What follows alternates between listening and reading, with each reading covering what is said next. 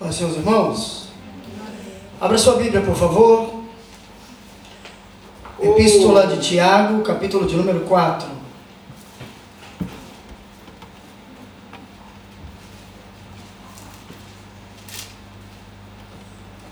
Epístola de Tiago, capítulo de número 4.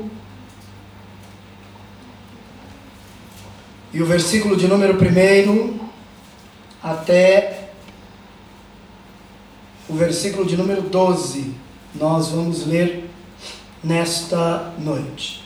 Bem?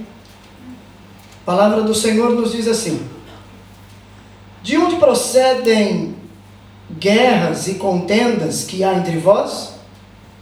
De onde? Senão dos prazeres que militam na vossa carne? Cobiçais e nada tendes, matais e invejais, e nada podeis obter. Viveis a lutar e a fazer guerras, nada tendes, porque não pedes. Pedes e não recebeis, porque pedes mal, para esbanjardes em vossos prazeres. Infiéis, não compreendeis que a amizade do mundo é inimiga de Deus? Aquele, pois, que quiser ser amigo do mundo, constitui-se inimigo de Deus. Ou supondes que em vão afirma a Escritura: é com ciúme que por nós anseia o Espírito que ele fez habitar em nós?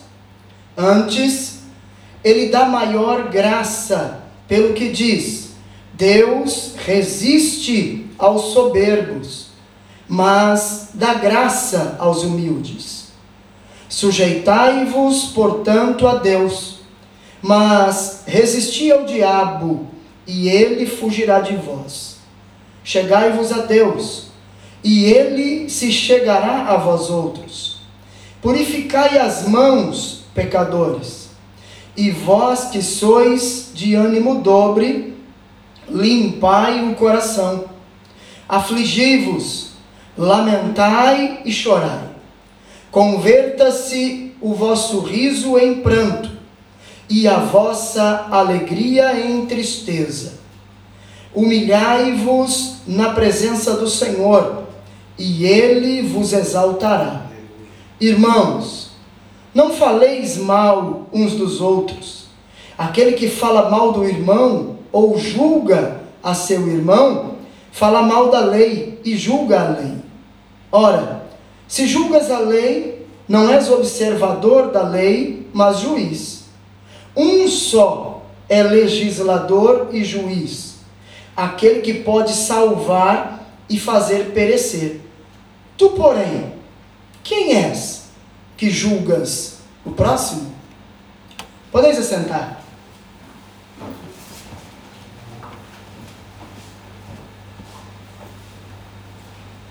Nós estamos na sétima mensagem desta série Tiago, a Epístola da Fé Ativa.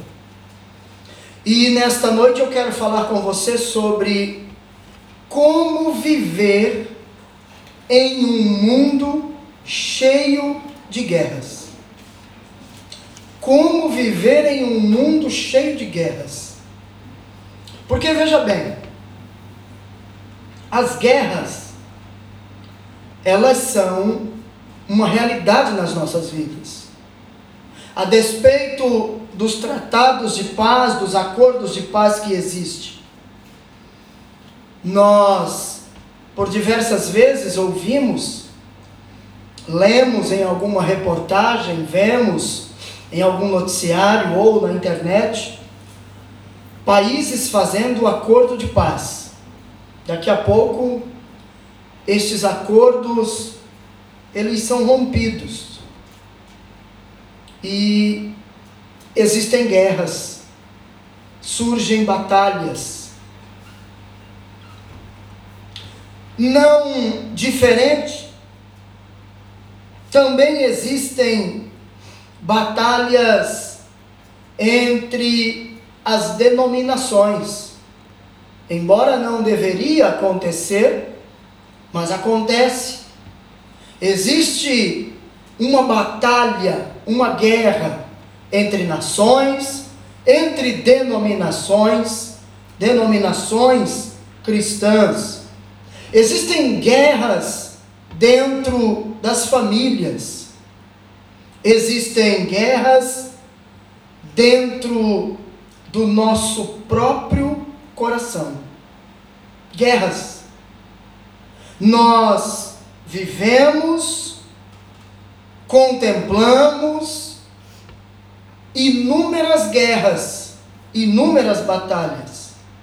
E Tiago, ele diz que o verdadeiro problema, ou que o nosso verdadeiro problema, não está fora de nós, está dentro de nós. Nós travamos inúmeras batalhas, mas a mais terrível, e, e embora poucas pessoas falam disso, nosso foco se volta sempre, quando falamos de guerra, quando falamos de batalha, nosso foco se volta sempre para a batalha no mundo espiritual contra o inimigo, contra o adversário das nossas almas, e a gente diz que o nosso pior inimigo é o diabo. Mas eu arrisco dizer que o nosso maior inimigo mora dentro de você. O seu maior inimigo está dentro de você. A maior guerra que você trava não é com o diabo. A maior guerra que você trava não é com o irmão que está sentado do seu lado agora aí. A maior guerra que você trava é com você mesmo. O seu maior inimigo é você mesmo. Você quer ver? Olha aí o que Jesus vai nos dizer no Evangelho segundo escreveu Mateus, capítulo 15.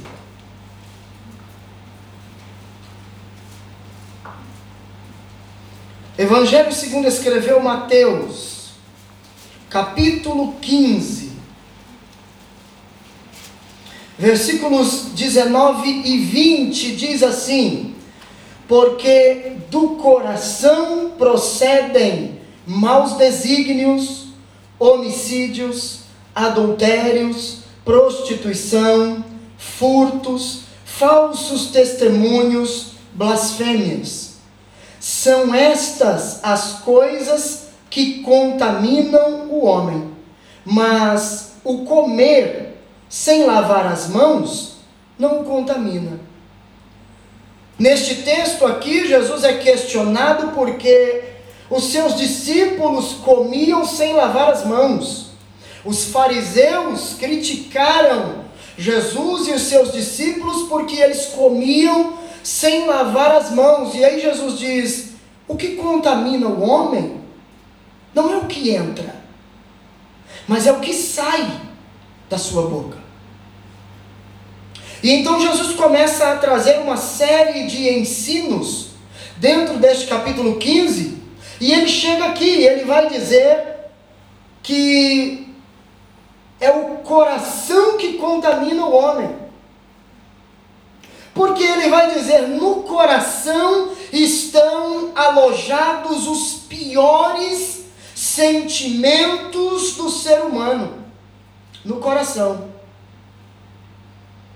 O que você executa de ruim e que depois você diz assim: eu não deveria ter feito aquilo. Ele é maquinado no seu coração. Ele é projetado, ele é tramado no seu coração. Irmãos, nós vemos muitas guerras no mundo atual. Mas eu digo a vocês que todas essas guerras são apenas uma projeção da guerra instalada dentro de nós. São apenas é apenas uma projeção da guerra instalada em nosso próprio peito, em nosso próprio coração, em nosso próprio interior. Nós carregamos esta guerra dentro de nós. Pastor, o que é isso? E por quê? No decorrer da mensagem, você vai entender a razão. Nós desejamos o nosso próprio prazer à custa dos outros. Existem pessoas que não se preocupam com o próximo, desde que ela própria se beneficie. Existem pessoas que não estão nem um pouco preocupadas com o próximo, desde que ele viva bem. É uma guerra, é uma batalha. E em vez de lutar, em vez de brigar, Tiago nos ensina que devemos orar que devemos falar com Deus. E quando nós meditamos no texto que nós lemos, nesta primeira parte deste capítulo 4, nós encontramos Tiago nos dando, Tiago falando sobre três tipos de guerras que nós enfrentamos. Três tipos de guerras que nós enfrentamos: contra as pessoas, contra nós mesmos e contra Deus. Contra as pessoas, contra nós mesmos e contra Deus. Preste atenção, olhe bem para mim, mantenha a sua Bíblia aberta e acompanhe os versículos que nós vamos ler. Porque eu vou falar da primeira guerra, a guerra contra as pessoas. Olha só, versículo 1: De onde procedem as guerras e contendas que há entre vós? De onde? Senão dos prazeres que militam na vossa carne? Tiago está dizendo que havia guerras ali. Olha o versículo 11. Irmãos, não faleis mal uns dos outros. Aquele que fala mal do irmão ou julga a seu irmão, fala mal, fala mal da lei e julga a lei. Ora, se julgas a lei, não és observador da lei, mas juiz. 12. Um só é legislador e juiz. Aquele que pode salvar e fazer perecer. Tu, porém, quem és que julgas o próximo? Perceba que Tiago está mostrando para nós que há um conflito entre pessoas. Ele já havia falado disso nos capítulos anteriores. E, e este não é um problema só daqui. Só Tiago trata. Paulo trata este problema em 1 Coríntios. Que os irmãos, eles estavam tão inflamados uns contra os outros, que estavam levando os irmãos à justiça, à justiça comum. Crente processando crente. E aí Paulo diz: escuta, não tem ninguém capacitado o suficiente para julgar a causa entre vocês? Vocês precisam procurar a justiça, vocês têm que levar o irmão ao, ao, ao tribunal. Ele diz: Isso gera escândalo. E por que gera escândalo? Por que gera escândalo? Porque o Salmo 133, verso 1, ele vai dizer: oh, quão bom e quão suave é que os irmãos vivam em união.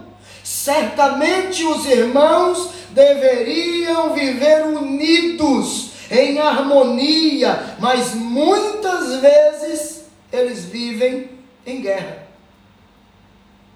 E essa guerra, essas guerras, procedem da onde? Qual a origem? Do nosso orgulho, do nosso eu, da nossa carne, da nossa imaturidade cristã, da nossa falta de comprometimento com Deus, da nossa falta de oração, da nossa falta de meditação nas Escrituras.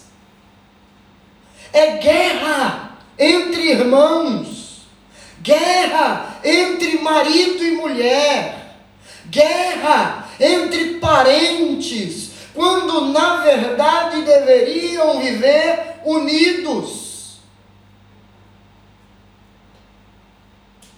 Quando na verdade deveria ser diferente. Guerras, conflitos. Tiago nos faz observar isso nestes versículos, três versículos que nós mencionamos, 1, 11 e 12. Agora, era só Tiago? Não. 1 Coríntios capítulo 6, eu já falei com vocês. Mas veja aí também Gálatas, capítulo 5. Epístola de Paulo aos Gálatas capítulo 5, do versículo 1 ao versículo 5. Olha o que diz a Bíblia: Para a liberdade foi que Cristo nos libertou.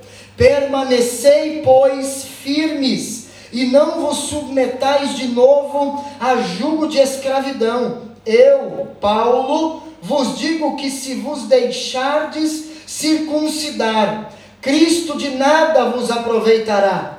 De novo testifico a todo homem que se deixa circuncidar, que está obrigado a guardar toda a lei.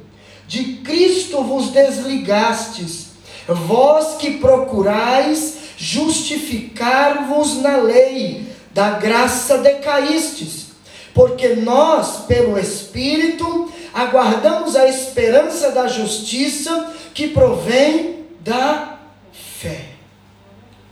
Paulo está mostrando que havia uma guerra doutrinária na igreja da Galácia. Uma falta de respeito. Os crentes judaizantes queriam colocar goela abaixo a sua crença do judaísmo aos crentes gentios que haviam se convertido ao cristianismo. Aos irmãos, aos gentios que haviam se convertido ao cristianismo, eles agora queriam dizer que para serem salvos, eles também precisavam aderir aos princípios da lei mosaica. E Paulo diz, disse a eles: se vocês circuncidarem, se vocês forem, se vocês quiserem se justificar baseado na lei, vocês decaíram da graça. Um conflito Paulo está tratando na igreja da Galácia. Mas aos crentes de Éfeso, Paulo também adverte. Olha aí, olha aí aos Efésios, bem do ladinho de Gálatas, aos Efésios, capítulo de número 4. Olha no versículo 3, o que Paulo escreve aos irmãos: esforçando-vos diligentemente por preservar a unidade do espírito no vínculo da paz. Ele diz o que? Que precisa haver um esforço. Que precisa haver algo mais. Ele está dizendo que nem sempre você vai encontrar, você vai conviver com pessoas que falam a mesma língua que você, ou que tem, ou que gosta das mesmas coisas que você. Você às vezes vai encontrar alguém que não vai concordar com você e você vai ter que aprender a lidar com ele.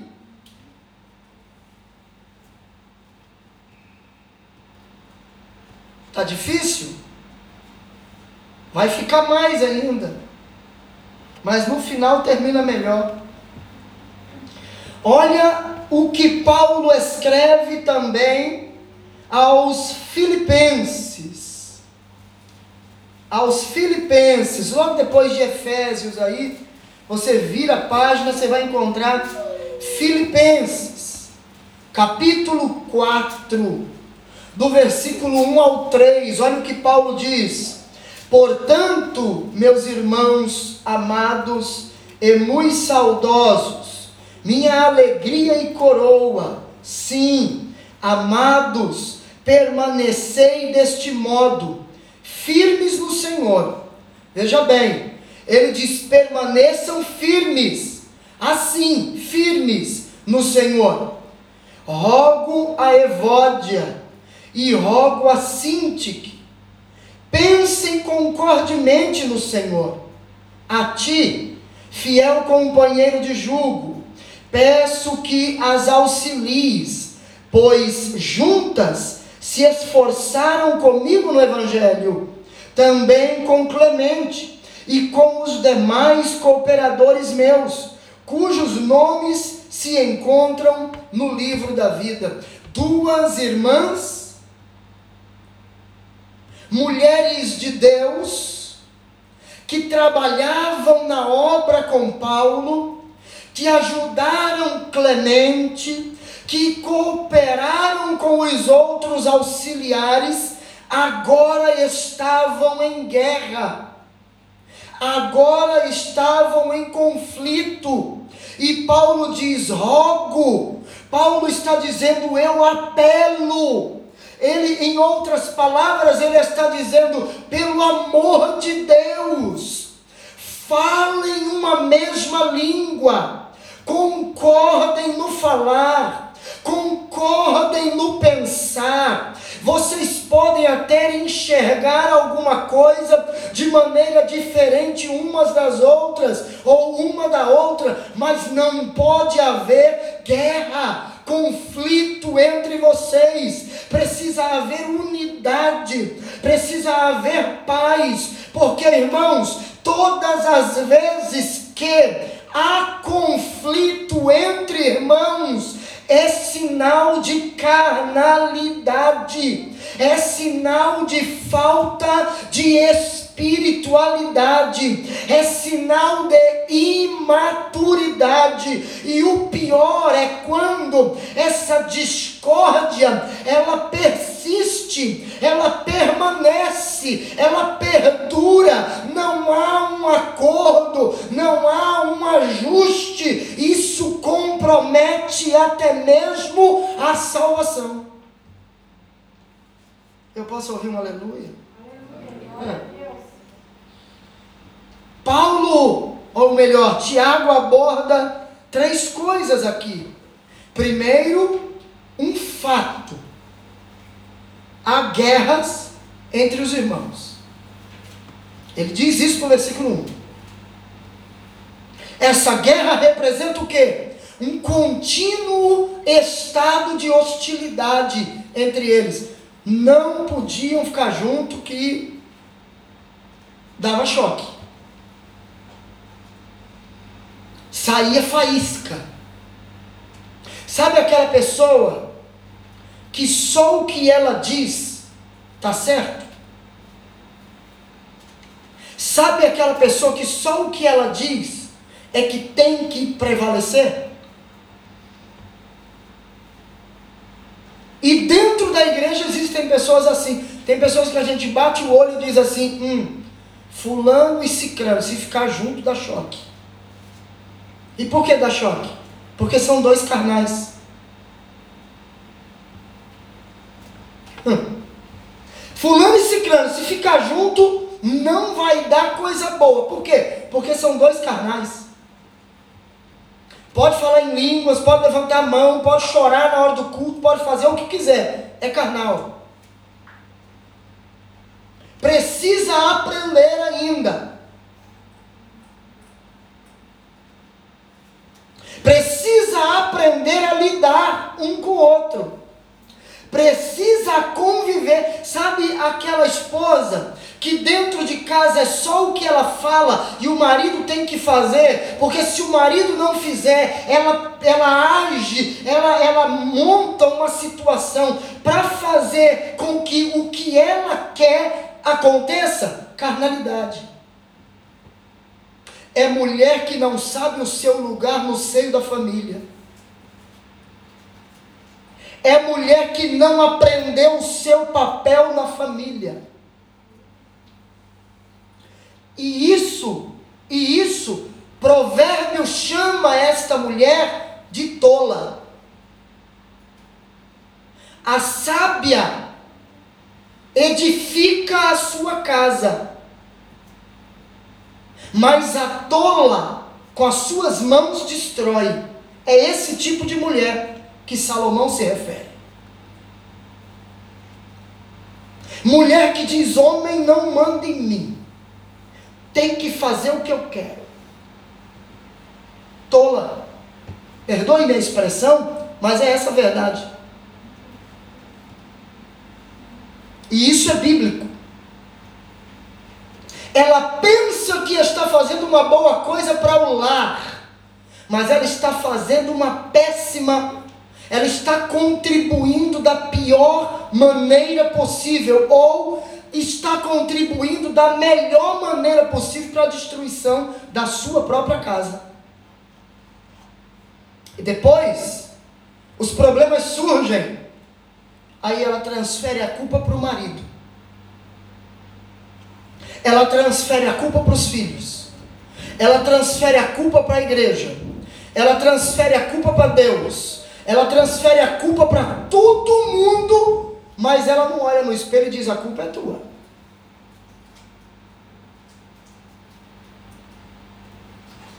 Ela não olha para ela e diz: eu errei.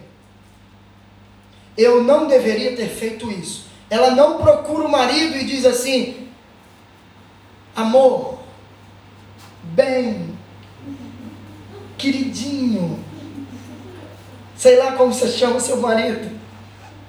Eu errei. Eu não deveria ter forçado a situação. Eu deveria aprender a ouvir a voz de Deus. Ei, você sabia que Deus fala no silêncio? Quando não ouve a voz de Deus na bonança, vai ouvir a voz de Deus na tormenta. Max Lucado escreveu um livro maravilhoso, Ouvindo Deus na Tormenta. Se você tiver a oportunidade de ler, leia. Maravilhoso. Ouvindo Deus na tormenta. Existem pessoas que têm dificuldade de ouvir Deus na bonança. Existem pessoas que têm dificuldade de ouvir Deus quando as coisas estão caminhando, aí vai ouvir Deus quando a tempestade chega. Mas a segunda segunda coisa que Tiago aborda aqui, a primeira, um fato. Havia guerra, guerra entre eles. Segunda coisa, uma causa uma causa. Qual era a causa das guerras? Os prazeres que militam na nossa carne. E aí, Tiago diz que os nossos desejos são como um campo armado, pronto para guerrear. Os nossos desejos a minha vontade tem que prevalecer. A minha vontade tem que ser, tem que ser o que eu quero. Se não for o que eu quero, eu armo um barraco. É carnal, irmão. É crente carnal. É crente que ainda não aprendeu com Jesus. Terceira coisa que Tiago aborda, que Tiago nos mostra ali, é uma prática. A cobiça. A cobiça. Mas a segunda guerra que nós vamos ver aí, a parte B do versículo 1 até o versículo 3, a parte A diz: De onde procedem guerras e contendas entre vós? A parte B diz: De onde? Se não dos prazeres que militam na vossa carne? Cobiçais e nada tendes, matais e invejais e nada podeis obter. Viveis a lutar e a fazer guerras, nada tendes, porque não pedes. Pedis e não recebeis, porque pedes mal, para esbanjardes em vossos prazeres. Segunda guerra que Tiago relata: a guerra contra nós mesmos. A guerra contra nós mesmos. É, é interessante isso aqui. E por que, que isso é interessante? Porque Tiago está mostrando que a fonte de todas as guerras está dentro do nosso próprio coração. Olha o capítulo 3 dessa mesma carta de Tiago. Capítulo 3. Olha o versículo 14. Versículo 14. Presta atenção aí. Se pelo contrário tendes em vosso coração, tendes aonde? Aonde, irmão? Se tendes em vosso coração inveja amargurada e sentimento faccioso, nem vos glorieis disso, nem mintais contra a verdade. Olha o 16: Pois onde há inveja e sentimento faccioso, aí há confusão e toda espécie de coisas ruins. Tiago está mostrando sentimentos que não se vê no exterior do ser humano. Ninguém vê a amargura na roupa de ninguém.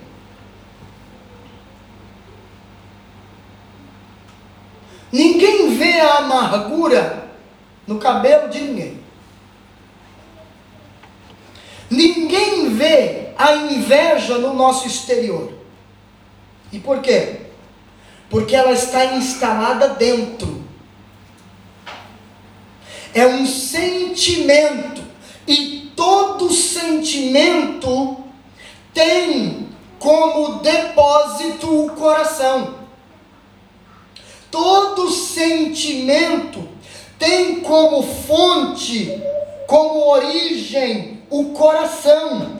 Ele está alojado no coração. Ninguém vê, senão quando você começa a agir motivado por esse sentimento ruim que está dentro de você.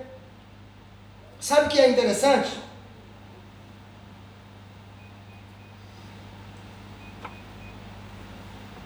É interessantíssimo. A essência do pecado é o nosso egoísmo.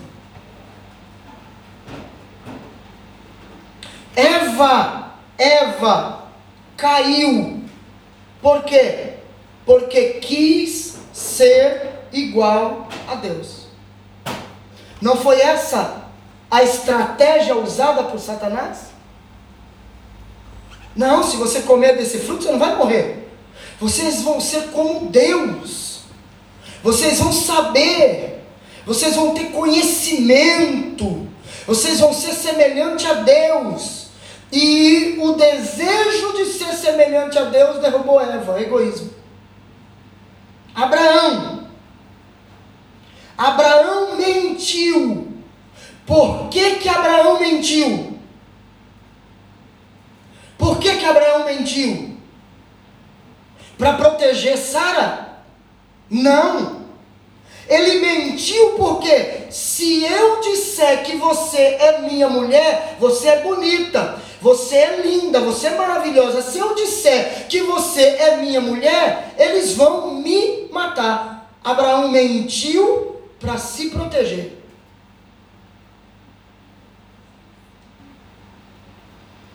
O egoísmo. Ele preferiu ferir um princípio bíblico do que confiar em Deus. do que ter a certeza de que Deus cuidaria dele. Ele quis dar o seu jeitinho para se dar bem. E muitas vezes nós somos assim. A gente mente para evitar uma correção, porque a gente sabe que o que está fazendo está errado. A gente omite para evitar uma repreensão. Porque a gente sabe que se disser tudo, a gente está errado e a gente vai passar por uma correção. Isso é o que? Egoísmo. Acã, Acã, causa a derrota de Israel por causa do quê? Porque ele egoisticamente toma para si o que era proibido. Egoísmo. Pensou em si mesmo. Todas as vezes que eu coloco o meu eu na frente, eu prejudico alguém. Todas as vezes que o meu eu prevalece, eu prejudico alguém.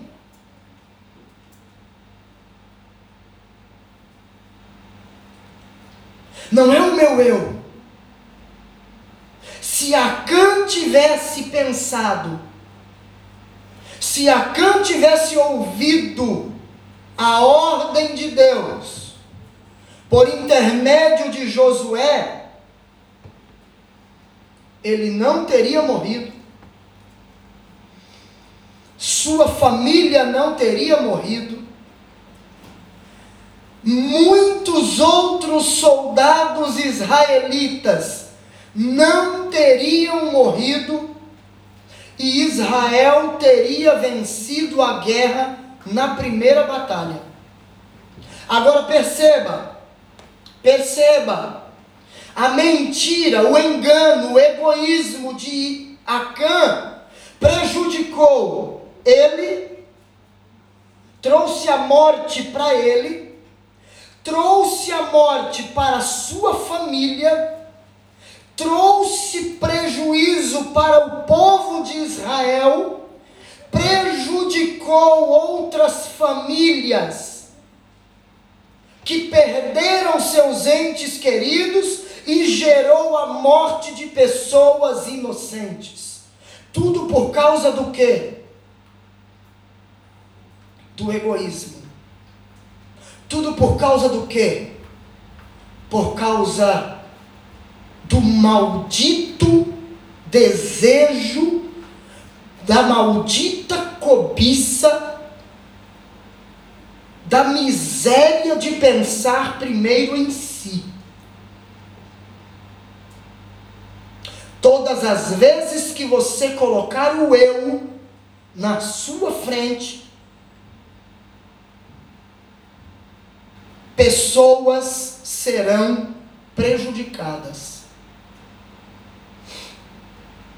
Muitas pessoas sofrerão. É a guerra. É uma guerra interior. Porque a gente pensa, por que, que eu vou beneficiar o fulano? O ciclano? Eu tenho que pensar em mim, ninguém pensa em mim. Esse é o pensamento. Mas esse é o pensamento que há no mundo lá fora. Esse não pode ser o pensamento da igreja. Esse não pode ser o pensamento de quem nasceu de novo. Porque todas as vezes que você pensa dessa forma, você pensa como um ímpio, como um gentil. Jesus diz isso de uma forma diferente. Jesus diz isso de uma forma diferente. Jesus diz: buscar em primeiro lugar o quê? O quê? O reino de Deus. Se você buscar em primeiro lugar para você o material, você vai se prejudicar e prejudicar quem está em volta. Então ele diz: primeiro o reino de Deus. Ah, mas eu tenho que comer, eu tenho que beber, eu tenho que vestir ele diz: todas estas coisas, os gentios se preocupam. E todas estas coisas é preocupação dos gentios. Por que é que Jesus diz que essas coisas são prioridades para os gentios, causam preocupação aos gentios? Porque eles não têm Deus. Porque eles não servem a Deus. Mas ele diz: vocês buscam em primeiro lugar o reino de Deus, a sua justiça. As demais coisas vos serão acrescentadas. Então a prioridade é o reino de Deus. E aquilo que nós colocamos como prioridade, Jesus diz isso aí, isso aí vai ser acrescentado. Quando você aprender que não é primeiro você. Guerra contra nós mesmos. Nós somos semelhantes a Tiago e João. Não esse Tiago. Não esse. Mas os filhos de Zebedeu.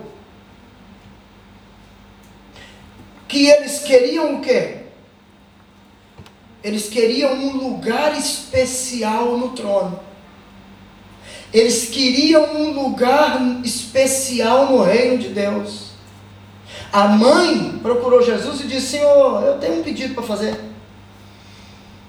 Quando o Senhor estabeleceu o seu reino, por favor, consente que os meus filhos se assentem um à sua direita e outro à sua esquerda.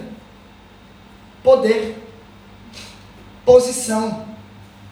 E a gente é assim também. Muitos de nós somos assim também. Não, muitas vezes, não no mesmo sentido de querer uma posição ministerial, mas nós queremos uma posição diante da sociedade.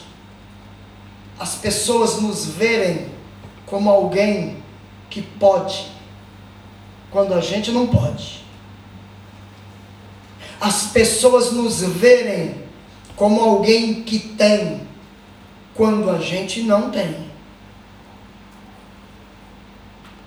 Ostenta que tem condições disso e daquilo, mas para a obra de Deus diz: Eu não posso, eu não tenho condições, eu não tenho dinheiro eu não posso fazer, eu não posso ofertar, eu não posso dizimar, eu não posso contribuir com isso, eu não posso contribuir com aquilo, mas em outras coisas, vamos lá, conta aí, estou dentro, ostenta, pensa primeiro em si. E gera problema. Desejos egoístas são coisas perigosas. Por que são coisas perigosas? Olha o versículo 2 do capítulo 4. Cobiçais e nada tendes, matais, invejais e nada podeis obter. Viveis a lutar e a fazer guerras, nada tendes porque não pedes. Desejos egoístas são perigosos. Por quê? Porque eles levam a ações erradas.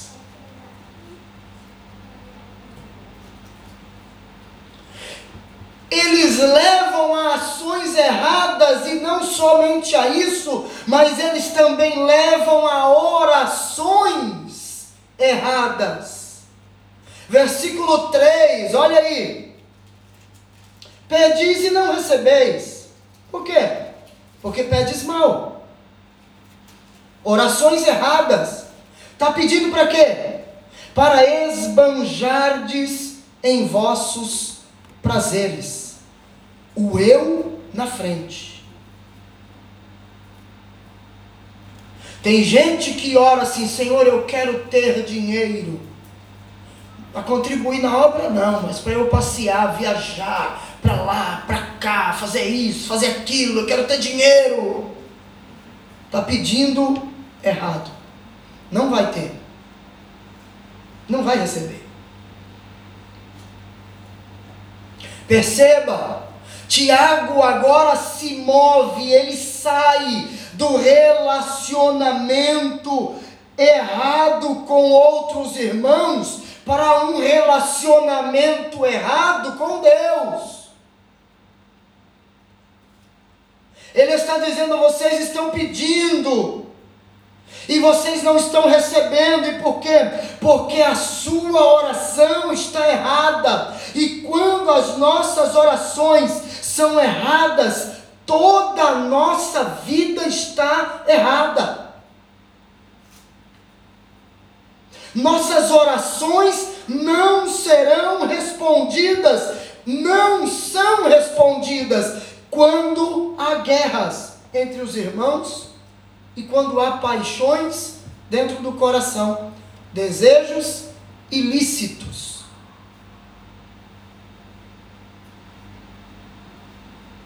Quando temos guerra entre irmãos, temos a comunhão com Deus interrompida. Você vai orar e Deus não vai te responder. Por quê? Porque você não tem comunhão com o teu irmão. E se você não tem comunhão com o teu irmão, você não tem comunhão com o céu.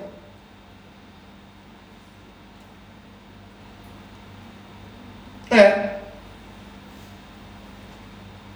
Se você não tem comunhão com o teu irmão que está do teu lado, se você não tem comunhão na horizontal, você não terá comunhão na vertical. Pastor, qual a solução para isso? A solução seria a oração. Mas na prática, a oração não funciona.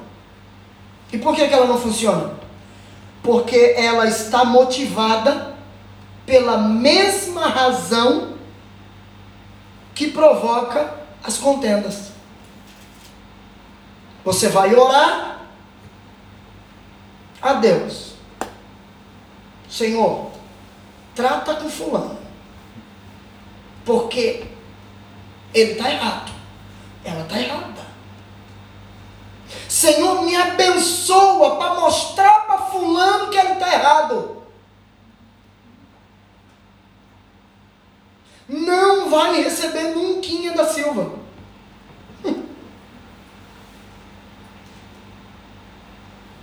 E por causa do quê? Porque a mesma razão que motivou a guerra, a batalha, a discórdia entre os irmãos, que é o egoísmo, está motivando a tua oração. E o nosso coração, irmão, você precisa entender isso, é um laboratório aonde as guerras são criadas.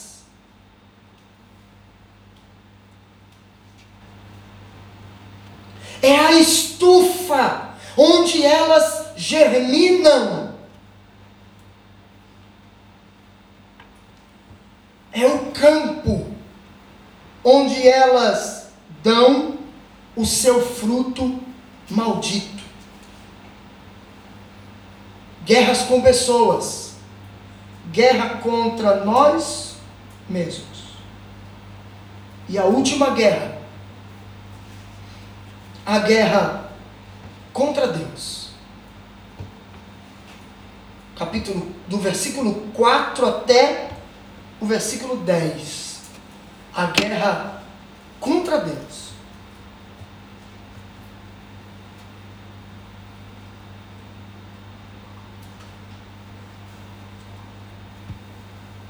Entenda bem, olha para mim. Toda guerra. A raiz de toda guerra é a rebelião contra Deus. Se você guerrear contra o irmão, você está guerreando, você está se rebelando contra Deus. Porque a palavra diz que você tem que ter união com Ele.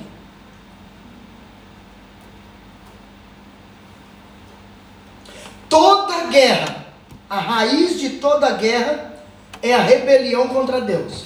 Você guerreia contra você mesmo, para não fazer o que a palavra de Deus diz.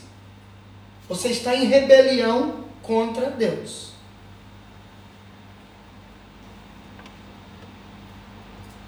Mas aí você pode perguntar, mas pastor, como um crente pode estar em guerra contra Deus? Não é? Como um crente pode estar em guerra contra Deus?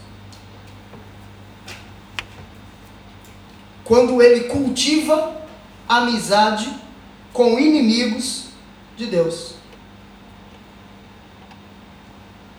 E Tiago cita para nós três, três inimigos com quem nós não podemos de forma alguma ter amizade se você deseja viver em paz com Deus.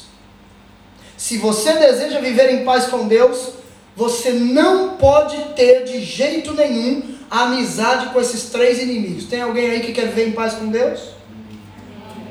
Ah, tem pouquinha gente. Tem alguém aí que quer viver em paz com Deus? Tiago vai falar para nós de três inimigos. Primeiro inimigo que Tiago vai falar é o mundo. Olha o versículo 4. Infiéis. Na sua tradução pode estar escrito adúlteros.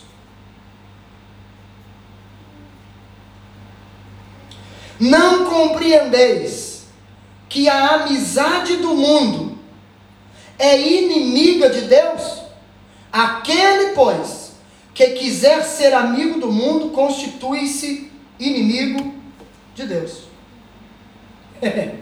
Isso aqui é incrível.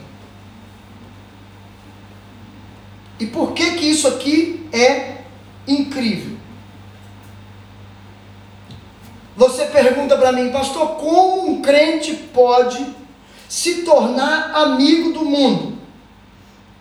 ele vai se tornar amigo do mundo gradativamente. Primeiro ele se torna, ele vai se tornar amigo do mundo dando um passo de cada vez. Ele diz: "E haviam crentes assim lá". Tiago diz: "Infiéis". Vocês não sabem que a amizade com o mundo é inimizade contra Deus? É se tornar inimigo de Deus. E quando Tiago fala de mundo, Tiago não está falando de pessoas.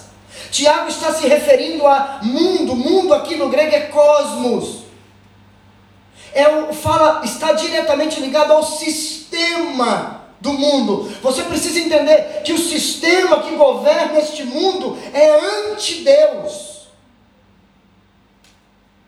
Você pode observar nessa pandemia no auge, no pico da pandemia, o que era que eles mandavam fechar? Igreja. Patico não fecha. Sunaco não fecha. Casa de prostituição não fecha. Bar, balada, disco não fecha. Igreja tem que fechar. Isso aí é o quê? Isso é o sistema anti-Deus. E aí, aí eu vi multidão de crentes dizendo: tem que fechar. A igreja tem que fechar. Não, a igreja não tem que fechar. Como crentes, como homens e mulheres de Deus, servos de Deus, nós não podemos aderir ao sistema do mundo. Porque se tivesse que fechar a igreja, teria que fechar as casas de prostituição, teria que fechar os bares, teria que fechar as fábricas, teria que fechar tudo. E todo mundo ficar dentro de casa. Por que só a igreja? E o crente aplaudindo tem que fechar a igreja. Quem quiser fechar, feche. Eu sou 100% contra. Essa mensagem vai para o YouTube. Daqui a pouco um monte de gente que não é, que é a favor de fechar a igreja, vai ouvir. Eu não estou preocupado com isso. Vai assistir. Eu não estou nem aí com isso. Não, porque nós temos que obedecer ao governo, temos que obedecer aos governantes quando aquilo que eles desejam, quando aquilo que eles determinam não fere princípio bíblico, porque quando fere princípio bíblico, eu não devo obedecer. Pedro disse: importa mais obedecer a Deus do que aos homens. Quando eles disseram para Pedro: vocês precisam parar de ensinar nesse nome, precisa parar de ensinar no nome de Jesus. Pedro disse: nós não para não. Quer matar, mata, mas parar nós não para. Por quê? Porque importa mais obedecer a Deus do que aos homens.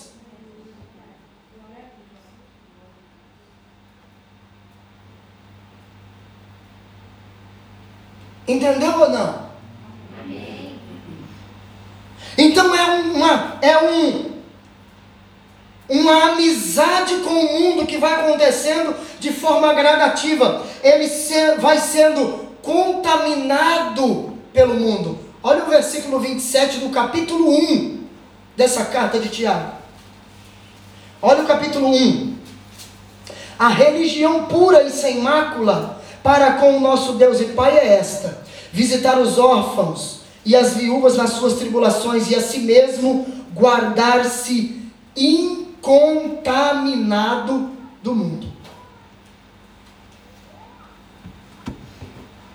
Eu sou crente de verdade, eu sou.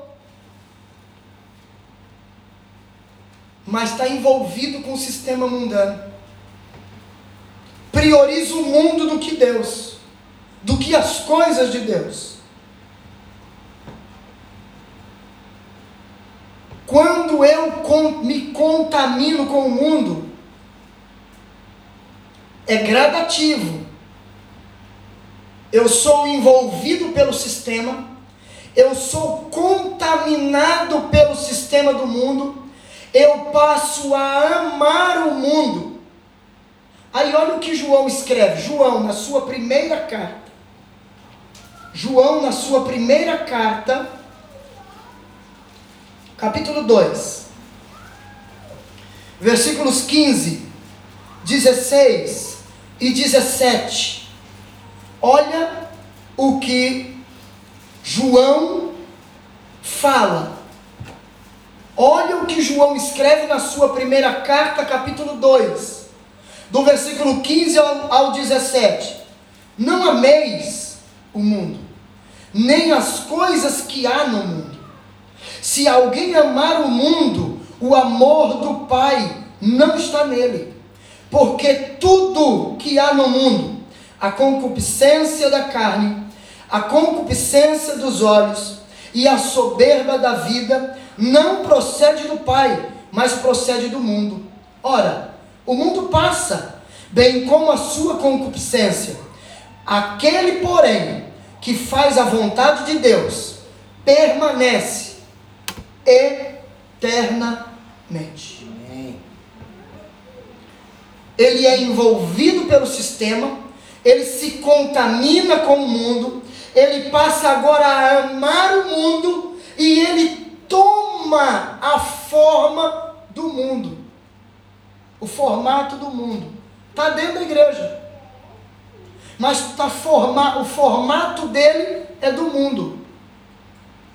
O jeito de se vestir é do mundo, o jeito de falar é do mundo,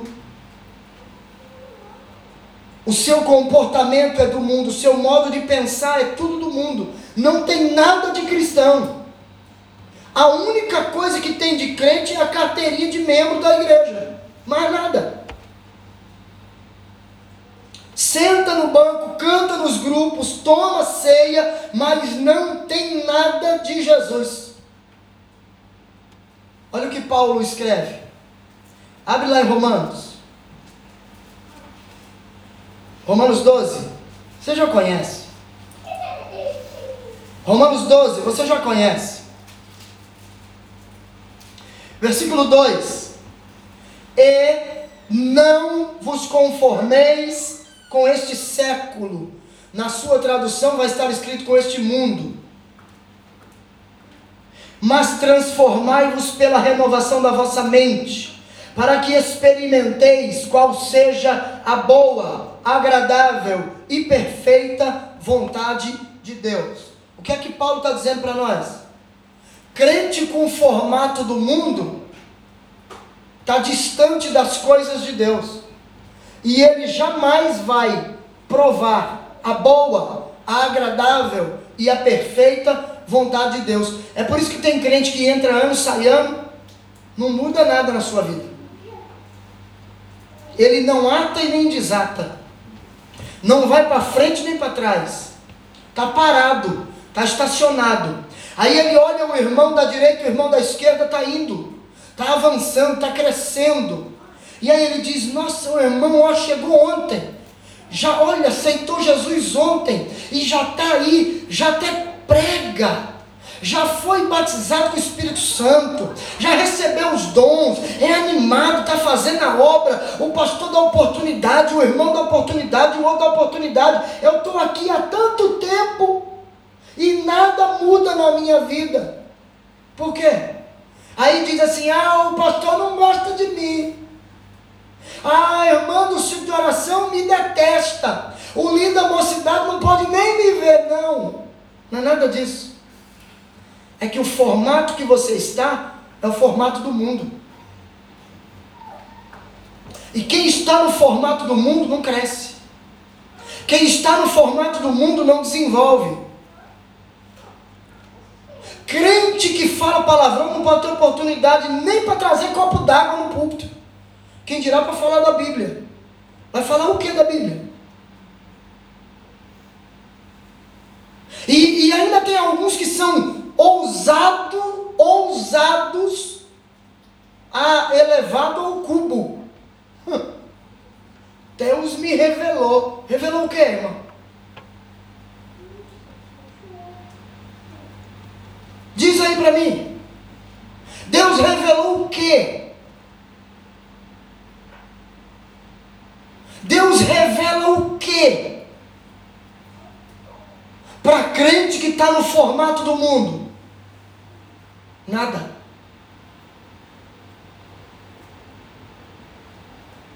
Nada. A carne te revelou. A sua vontade é que está falando, não é Deus. Porque o Deus da Bíblia, ele preza pela purificação, pela santidade. Ele não vai revelar coisas eternas para crentes carnais. Porque se ele fizer isso, está indo contra a sua própria palavra. Porque ele vai, a sua palavra diz que o homem natural não compreende as coisas do Espírito de Deus. Jesus encontra Nicodemos, nós já ouvimos hoje aqui, alguém dizer, ler o texto de João 3, nossa irmã que nos antecedeu, ler o texto de João 3. Ei, Nicodemos, você é doutor, você tem o conhecimento da letra, você é mestre em Israel, mas se não nascer de novo, não vai compreender o que é eterno. O que é eterno só é compreendido e só é revelado a quem nasce de novo. Tem crente nascido de novo hoje aqui? Será que tem? Então levanta a mão e adora Jesus nesta noite. Glória a Deus, aleluia. Qual é o resultado disso? Ele é envolvido pelo sistema, ele é contaminado pelo mundo, ele ama o mundo, aí ele toma a forma do mundo. Qual é o resultado disso? É ser condenado com o mundo. E Paulo diz isso na sua primeira carta aos Coríntios, capítulo 11, versículo 32, ele diz que nós somos julgados e repreendidos pelo Senhor para não sermos condenados com o mundo. O mundo é, será condenado. E todo aquele que tem a forma do mundo será condenado com o mundo. Tiago está tratando da vida prática, é uma carta da fé ativa, da fé prática. Falar é muito bonito, mas melhor do que falar é praticar o que se fala. Irmão, você precisa entender que a amizade com o mundo é uma espécie de adultério espiritual. O crente está casado com Cristo. Vou mostrar para você. Você acredita ou não?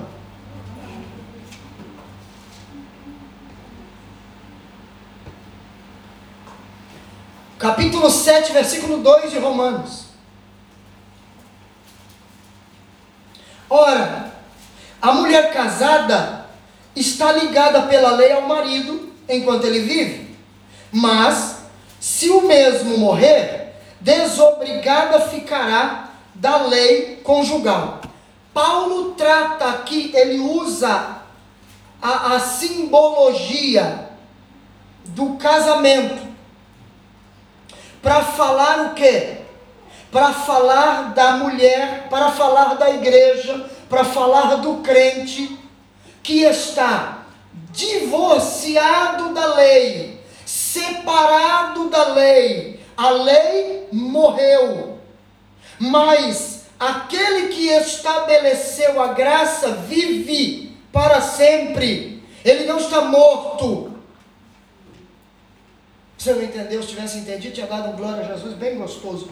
Aquele que estabeleceu a graça, que instituiu a graça, ele não morreu, ele está vivo. Então, como ele está vivo, você está ligado a ele. Nós estamos ligados a ele. Nós pertencemos a ele. E como pertencemos a ele, não podemos pertencer a mais nada, a mais ninguém. Não podemos pertencer ao mundo, porque estamos ligados com Cristo. Aleluia.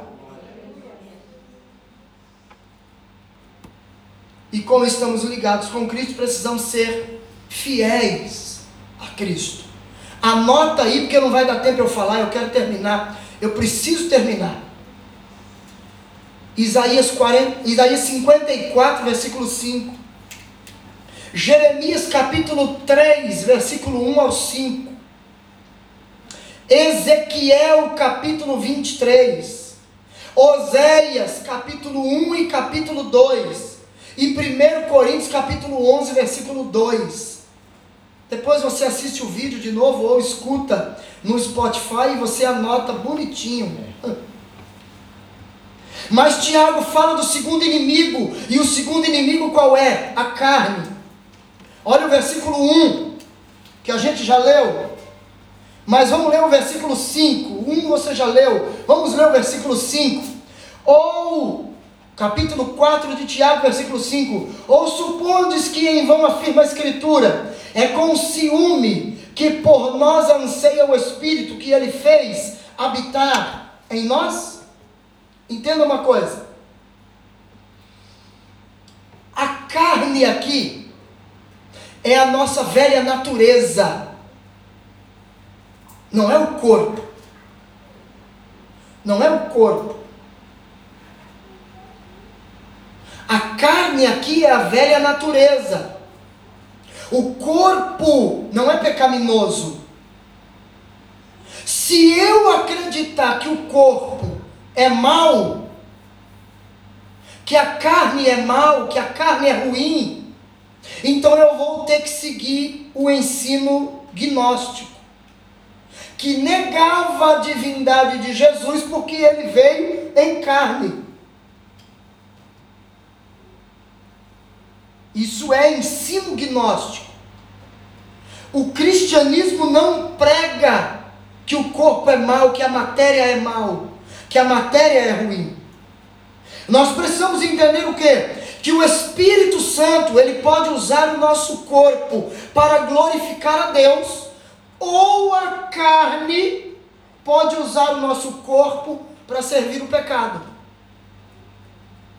Ou você é usado pelo Espírito de Deus para glorificar a Deus, ou você é usado pela carne para o pecado, para servir ao pecado. Entenda bem, quando nós nos convertemos, nós recebemos uma nova natureza, mas não perdemos a velha. Ela continua lá. Ela precisa ser crucificada. Existe um conflito entre essas duas naturezas a natureza, a velha natureza e a nova natureza, a natureza carnal, a natureza mundana e a natureza divina. O novo homem, o que nasceu para Deus, o que nasceu de Deus, o que nasceu da palavra, há um conflito. E essa natureza carnal precisa ser crucificada. Quando? Todo o dia durante todos os dias da sua vida. Quer um versículo? Quer? Quer ou não? Gálatas. Gálatas 5. Versículo 7.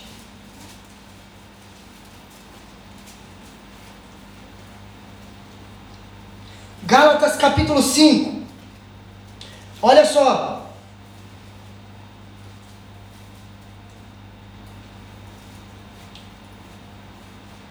Vós corrieis bem. Quem vos impediu de continuar a desobedecer a verdade? Vamos seguir. Esta persuasão não vem daquele que vos chama. Um pouco de fermento leveda toda a massa.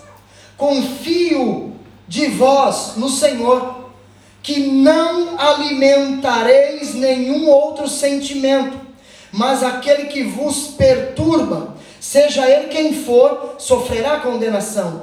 Eu, porém, irmãos, se ainda prego a circuncisão, porque continuo sendo perseguido? Logo está desfeito o escândalo da cruz. Tomara até se mutilassem os que vos incitam à rebeldia. Paulo está tratando aqui da carne, o conflito da natureza carnal com a natureza espiritual. Agora, olha o 17. Porque a carne milita contra o espírito, e o espírito contra a carne, porque são opostos entre si, para que não façais o que porventura seja do vosso querer. O conflito, carne, espírito. Pastor, quando eu sei? Quando tudo aquilo que você quer fazer é contrário à Bíblia, é carne. Quando aquilo que te domina, o sentimento que te controla, é contrário às Escrituras, é carne. Mas Tiago também fala de um terceiro inimigo. Qual é? O diabo. E o pecado predileto do diabo, volta lá para Tiago 4, versículos 6 e 7. O pecado predileto do diabo é a vaidade, o orgulho. Ele tenta as pessoas nessa área. Versículos 6 e 7. Antes, ele dá maior graça. Pelo que diz: Deus resiste aos soberbos, mas dá graça aos humildes. Sujeitai-vos, portanto, a Deus, mas resisti ao diabo, e ele o que? Fugirá de vós. fugirá de vós. Deus não manda você ter medo do diabo. Você não tem que ter medo do diabo. Você tem que resistir ao diabo. Ele tentou Eva, ele tenta os novos crentes. Está lá, 1 Timóteo capítulo 3, versículo 6. O diabo, ele quer que você dependa de você mesmo. Mas Deus quer que você dependa dele. Glória a Deus. Deus quer que nós dependamos dele. Mas aí você pergunta, pastor, como eu posso vencer esses três terríveis inimigos? E eu já estou partindo para a conclusão. Como, pastor, eu posso vencer esses três terríveis inimigos? E aí Tiago vai mencionar para você e para mim vai nos ensinar. Ele vai mencionar aí quatro atitudes que podem nos dar vitória nessa batalha. A primeira, no versículo 7, nos submeter a Deus. Sujeitai-vos, pois, a Deus. E essa palavra, ela é o que? Ela é um termo militar é um termo militar que significa o quê? Fique no seu próprio posto. Ponha-se no seu lugar. Ou seja, não saia da sua posição de cristão. Se sujeite a Deus. Busque a Deus. Ore a Deus. Clame a Deus. Segundo, nós devemos resistir o diabo. Também no versículo 7. Como eu disse, o diabo não é para ser temido, é para ser resistido. Mas só quem se submete a Deus é que consegue resistir ao diabo. Agora, sabe o que eu acho interessante? É que quem não se submete a Deus, se submete ao diabo. Pastor, como isso? Ó, simples. Efésios capítulo 4, versículo 27, Paulo escreve e diz assim: Não deis lugar ao diabo. Não deis lugar ao diabo. Presta atenção. O diabo vai invadir e entrar? Não. Paulo está dizendo que quem dá acesso a ele sou eu, é você. Quando você não se submete à vontade de Deus, expressa em Sua palavra, você se coloca à mercê do diabo. Porque você se torna um desobediente. E Jesus disse que o diabo é desobediente desde o princípio, é rebelde desde o princípio, é mentiroso desde o princípio. Quando a Bíblia diz para você não faça, e aí você diz assim, eu faço porque ninguém manda em mim. É rebeldia, a mesma de Lúcifer. Duro, né? Mas você se torna igual a ele.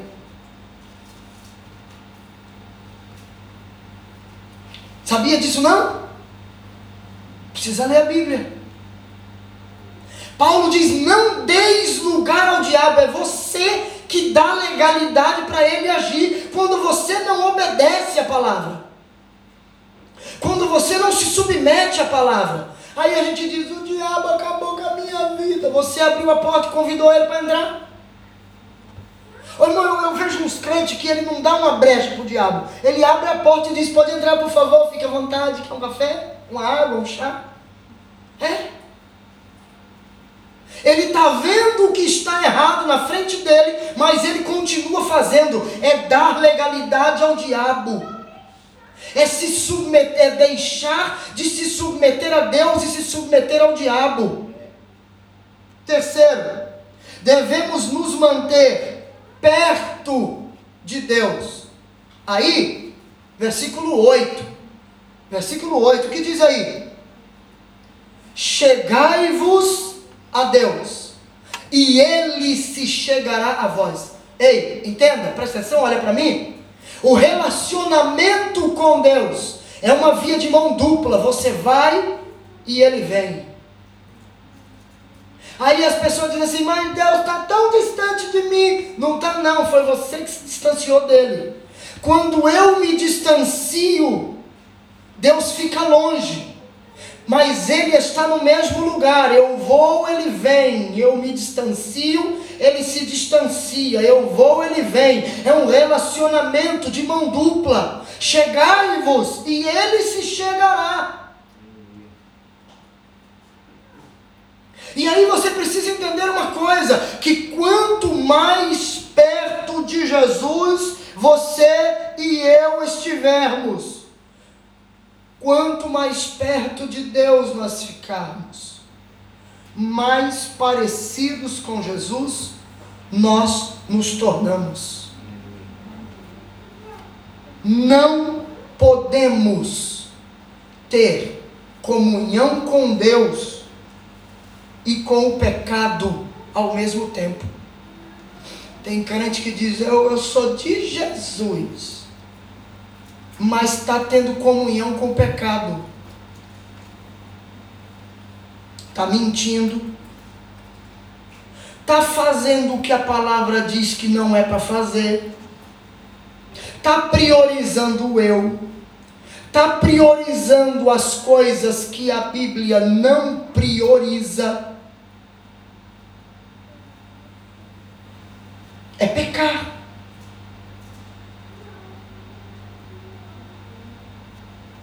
Como que eu posso manter comunhão com Deus? Aí diz, eu não tenho força para orar. É claro que não. Tu não se alimenta do espiritual, só se alimenta do carnal, vai ter força para orar quando? Tem uns crentes que é engraçado demais. Mas deixa para lá. Quarto e último ponto. Quarto, quarta e última atitude que Tiago nos dá, nos ensina, para vencermos esses três terríveis inimigos. Vencermos essa guerra contra as pessoas, contra eu mesmo, contra Deus. Porque a sua origem está na rebelião contra Deus. Então, devemos nos submeter a Deus, devemos resistir ao diabo, Devemos nos manter perto de Deus, comunhão com Deus. Quarto e último, devemos nos humilhar diante de Deus. Versículos 9 e 10. Irmãos, a gente tem a tendência, a gente tem a tendência de tratar o nosso pecado, o nosso erro, de forma muito leve e condescendente. É uma coisinha pequena. Mas se um outro, uma outra pessoa cometeu o mesmo erro que você, você crucifica a pessoa. Como que pode isso? Olha lá. É correto? Mas você pode. Para mim tudo bem. Não é uma coisa assim tão grande. Por que, que o pastor está chamando a atenção se isso aí não é uma coisa assim tão terrível? Continua no pecado. Porque acha que o seu erro é leve. Porque acha que o seu erro não é tão erro assim. É por uma causa justa. Não existe erro que apoie causa justa. Ou causa justa que seja apoiada por um erro. Manter, fazer algo certo, fundamentado em algo errado. Não existe. Não há. Mas Tiago, ele nos exorta a quê? A nós enfrentarmos o nosso pecado seriamente. Você leu aí o versículo 9? Afligi-vos, lamentai, chorai, converta-se o vosso riso em pranto e a vossa alegria em tristeza. Afligi-vos, lamentai, chorai. O crente leva uma repreensão hoje porque pecou, ele está dando risada daqui cinco minutos. eu errei, e o pastor chamou minha atenção, eu pequei, e eu fui repreendido, mas eu estou rindo. Sabe por quê? porque ele não sente a dor do pecado. O pecado é algo normal na sua vida. O pecado faz parte da, da normalidade da sua vida. Mas Tiago não diz isso. Tiago manda a gente tratar seriamente os nossos pecados. Isso não pode, isso está errado, isso não vai mais acontecer. Eu preciso me posicionar. Irmãos, quer ser exaltado? A porta para a exaltação é a humilhação é. diante de Deus. Aleluia. Aí Tiago termina dizendo: Humilhai-vos na presença do Senhor, é. e Ele vos exaltará. Chore pelo seu pecado, lamente pelo seu erro, se humilhe diante de Deus e Ele te exaltará. Ele vai te exaltar, te botar nas prateleiras mais altas? Não, porque quem peca está prostrado, quem peca está caído. Ele vai te levantar de novo, Ele vai te sustentar de novo, mas reconheça o seu erro, reconheça o seu pecado, abandone o seu pecado. O Salmo 51, verso 17 vai dizer que Deus não rejeita um coração quebrantado e contrito. Deus olha para o homem, entenda isso e nunca se esqueça. Deus olha para o homem que é humilde de coração e que treme diante da palavra do Senhor. Isaías, capítulo 66, versículo 2 diz isso, e eu encerro, eu concluo dizendo que quando estamos em paz com Deus, temos paz uns com os outros, e então uma fonte, uma fonte de paz começa a jorrar de dentro de nós. Aleluia. Amém? Fica de pé, por favor.